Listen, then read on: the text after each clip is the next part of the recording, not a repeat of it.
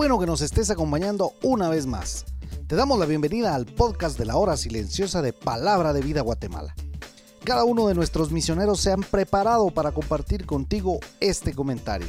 Te animamos a que tengas un corazón dispuesto a recibir el consejo de la palabra de Dios.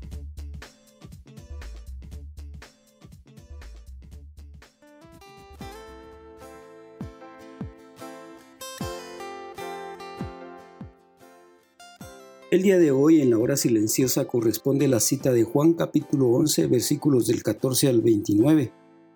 Somos inmortales mientras no hayamos terminado el trabajo que Dios nos ha encomendado. Quizás este fue lo que sucedió en la vida de Lázaro, amigo de Jesús. En el pasaje anterior, en el verso 11, ya le había dicho que Lázaro duerme, pero no le habían entendido. Entonces Jesús les dice abiertamente, Lázaro ha muerto en el versículo 14. Y agrega, y me alegro por vosotros de no haber estado ahí. Así tendrían ellos una oportunidad para crecer en su fe, como fue el caso de los que al ver a Jesús resucitar a Lázaro, creyeron en él. Esto lo vemos más adelante en el versículo 45. Jesús entonces decide ir a Betania y llevar consigo a sus discípulos. Vayamos hasta él, dice en el versículo 15. Dijo entonces Tomás, llamado Dídimo. Vamos también nosotros para que muramos con Él ahí en el versículo 16. Es obvio que el muramos con Él quiere decir con Jesús, pensando en el peligro cuando la gente de Judea trató de apedrearlo. En otras palabras, Tomás dijo, no hay más remedio. Si Jesús se empeña en correr un peligro de muerte, vayamos con Él y corramos el mismo peligro. Betania estaba a una distancia de 35 kilómetros, lo cual se llevaría un día de viaje, sumando el día en que Jesús recibió el mensaje de la enfermedad de Lázaro y los dos días que Cristo demoró el viaje, era ya el cuarto día desde que Lázaro había muerto. Pero también había una superstición judía que decía que el alma de la persona muerta permanecía tres días en la orilla de la tumba esperando regresar al cuerpo.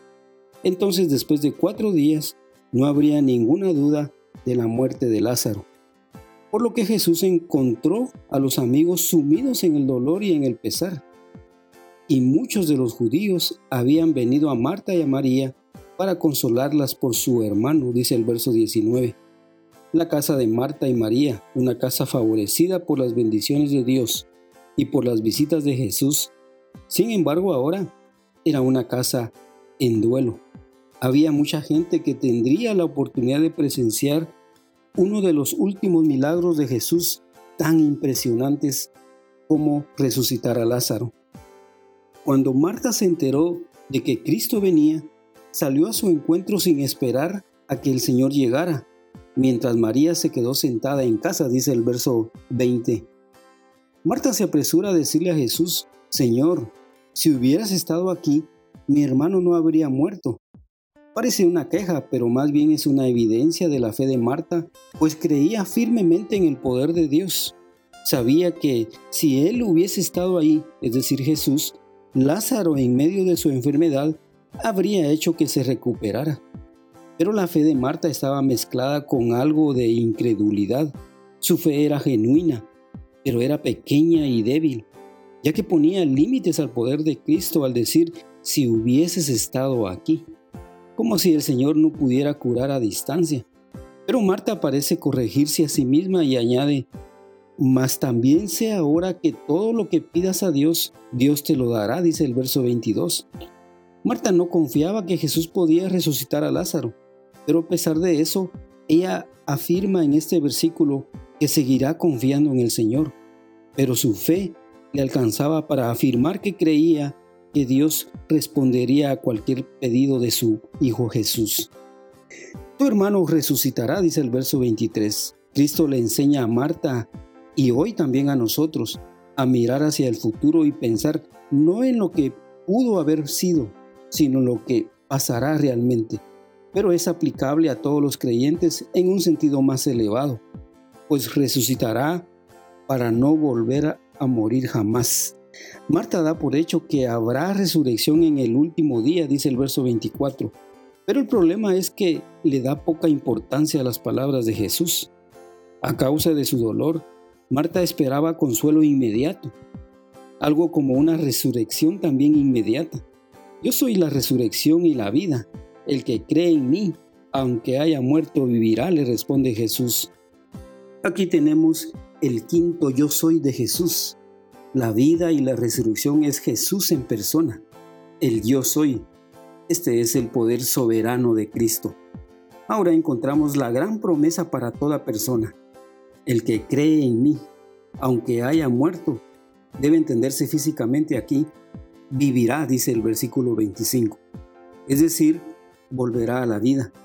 Jesús se está dirigiendo a Marta y es como si le dijera, el que es creyente, aunque su cuerpo esté en la tumba, como se encuentra el de tu hermano, puede volver a la vida en virtud del poder que yo tengo para resucitarle.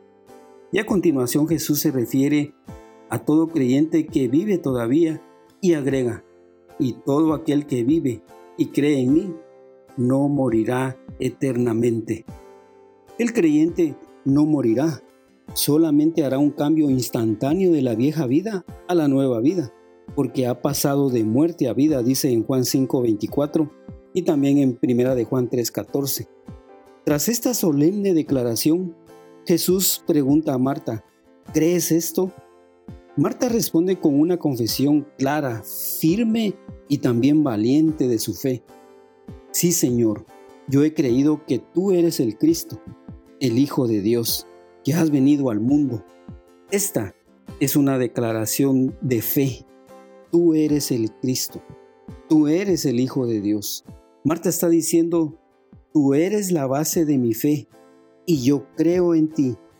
Tú eres el soporte estaba diciendo en otras palabras. Jesús quiere llevar a cada persona a una verdadera libertad.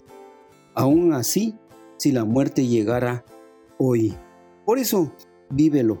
Debemos tener claro que una persona sin Cristo no solo está enferma, sino también está muerta espiritualmente.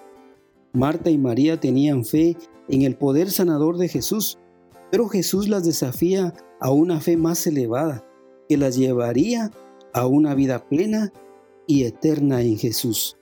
La pregunta para ti hoy es, ¿crees esto? No hay otra respuesta para la pregunta de Jesús.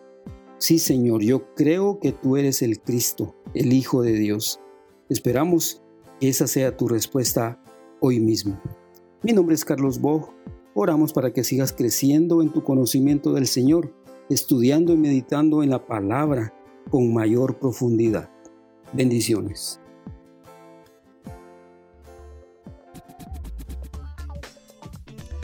Tú puedes ser parte del crecimiento espiritual de tus amigos compartiendo este podcast con ellos. Síguenos en nuestras redes sociales para recibir más recursos como este. Nos encontramos nuevamente el día de mañana.